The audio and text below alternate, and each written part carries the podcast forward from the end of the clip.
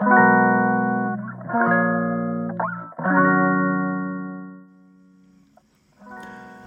ー、皆さんこんばんは。246回目の凪の心理学です、えー、今日は1月11日の火曜日、えー、時刻は20時半ですね。はい、えー、雨の火曜日いかがお過ごしだったでしょうか、え、僕はですね何度もここで言ってますが雨が本当に苦手でうん気分も落ち込むし体調も悪くなるというダブルパンチでですね。えー、とても苦手なんですけどね。皆さんいかがでしょうね。それでも夕方ぐらいからちょっとね、あのー、晴れ間が見えたりしてまして、うん、雨から晴れっていいですよね。これはね非常に好きです。うんそんな感じかな。はい。えー、っと246回目の今日ですね。今日もですねあの昨日レターが来てましたのでそれについてお話ししようかなと思います。えー、246回目も質問に答えてみましたということです。え、っと Y さんという方からですね、え、っと人生について考える上で生き方を考える上で、まあ、いろんな本を読んでるけど、まあ、ピンとくるものがないと。でそこで何かおすすめのものはありますか？という質問がレターで来ていたと思います。はい。で、えー、まずですね いつも前提を言って申し訳ない、えっと、僕は人にですね自分が好きだとか、えー、これ良かったなっていうものをおすすめすることをもう結構長い間してないんですよね。でなんでかっていうと、えっと、まず価値観が合わないっていうのが前提にあって人とはねこれは僕が特殊とかじゃなくて人っていうのはそれぞれにねそもそも同じものを見て同じように感動しないと思うんですよ僕は、うん、だから例えば僕がこれいいなと思って進めたってその人はいいと思うかどうか全くわからないということがありますよね。でいいと思わないとかなんだこれってなってる時にその人の時間を奪うっていうのがすごい心苦しいので、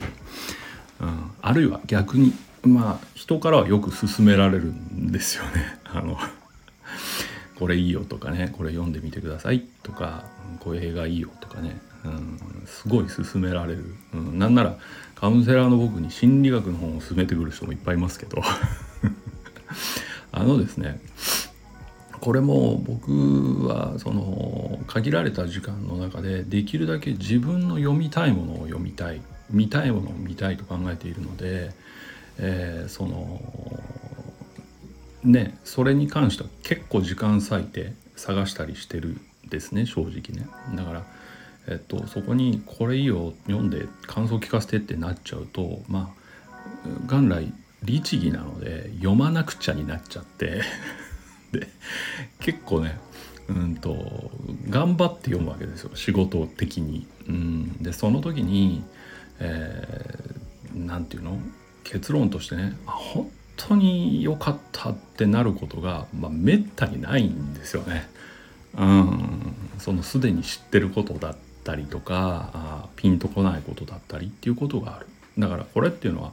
やっぱり人ってそれぞれいいものが違うっていうことだけだと思うんですよ。うん、たとえそれが本当にいいものだとしてもどう捉えるかは分かんないじゃないですか。でそういうこともあって、えー、進めるっていう作業してないです。ただえっと知らない間柄ではありませんので うん、あのそれになんとなくあのどういうものを探してるっていうのはなんとなく分かってるつもりですからちょっと今日はですね、えっと、進めるというわけじゃないんだけどもしかしたらこういうものを探してるんじゃないですかという意味合いで僕にし僕が知ってるものの中からえー、2冊、うん、お話をしようと思います。えー、ただし、えーと、本屋さんでちょっとパネの方イントライントロダクションをですねパラパラっと見てあこれ合わないなと思ったらやめてくださいね。ほんと時間の無駄になっちゃうんでね。うん、で、えー、もう一個僕はですね去年一昨年で持ってる本の9割方捨てちゃいましたので 処分しちゃいましたので。そうそう就活って言ったら大げさだけどちょっともうあまりにも多くて部屋がね狭くなっちゃったので、えー、本をほとんど処分したんですね。だから多分残ってるやつはもう一回読むかもと思って残してるんだと思うんで、そっからちょっと選んでみ、えー、ました。えっと1人目がですねあの、まあ、ご存知だと思うけど吉本バナナさんというですね、えー、作家さんの、えっと「人生のコツあれこれ」っていう、うんと、2012年版と2013年版の2冊出されてる本があります。うん、これあの結構読みやすいし一気に読めちゃうしあの Y さんは男性なんだけどあの結構男性って世の中のしがらみとかねあの社会の何て言うのかな常識みたいなのに縛られて苦しいじゃないですか。で、えー、この「人生のコツあれこれ」はそういうのを割と女性的に壊していってくれてるのでもしかしたらこういう世界観はあ探してるものじゃないかなと思って今おすすめをしてみたところです。おすすめというかどうです。一回チェックしてみてくださいと言ってみたところです。はい。うん。そこら辺かな、うん、ちょっと最近のはねあの本当スピリチュアル色が強いのでちょっと好き嫌い分かれると思うんだけどここら辺のは割と読める普通に誰でもとは思いますね。うん、あとおともう一人これはね僕が、えっと、30代に結構自分の考えの一つの柱としてめちゃめちゃ勉強した人がいて、えっと、内田達さんっていう人がいます。えー、これはあの神戸女学院とかの教授されてて今退任されたかもしれないんだけどえっとフランスのですね現代思想の研究家さんですね。うん、大学の教授とか学長さんとかもやってたかもしれないんですけど、うん、でちょっとねあの何て言うのかな。うん。王道からちょっと斜めの目線でいろんなことを切りまくってます。けど僕はあの結構考え方に軸があるなって最初に読んだ時思ったので一通りこの人の考え方を頭に入れたいと思って一気に読んだんですよね。うん、そういう意味で今も一つの考え方として僕の中に存在しているんですがその中でもですねえー、っとこれは何年に出たやつかな？うんと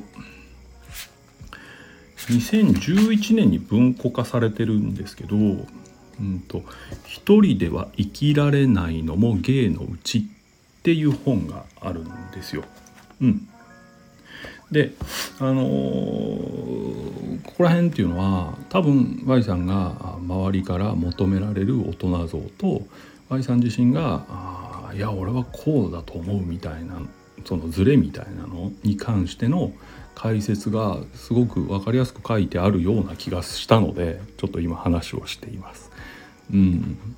でもしあの最初の方読んであ分かりやすそう勉強できそうと思ったら簡単に読めると思うので、えー、一気に読んじゃった上他にも結構文庫化されてるのでいろんな何々論みたいなのがその中で興味のあるものを選ぶと一つの考え方の軸としてはいいんじゃないかな年齢的にはと思います。はいということですね。まあうん、バナナさんは僕は20代の頃によく読んでたし、うん、達さんは30代の頃によく読んでたという話ですので大体 Y さんの年代かなと思ってそこら辺を 選んでます。で、えっと、基本的にはですね僕の生き方自体は小説から学んでます。うん、登場人物の生き方とか考え方会話セリフみたいなものをすごく吸収して僕は出来上がってるので、うん、僕を作ってる80%は多分小説なんですけれどもここら辺はもう本当にもっと好みが分かれちゃうところだから、うん、ここではちょっとあの話するものではないなとは思いますけどね、うん、そんな感じです。ああと映画のおすすめですけど僕も今ねここ、えっと、23年で見た23年で500本ぐらい見てるんですけどアプリに記録してあったので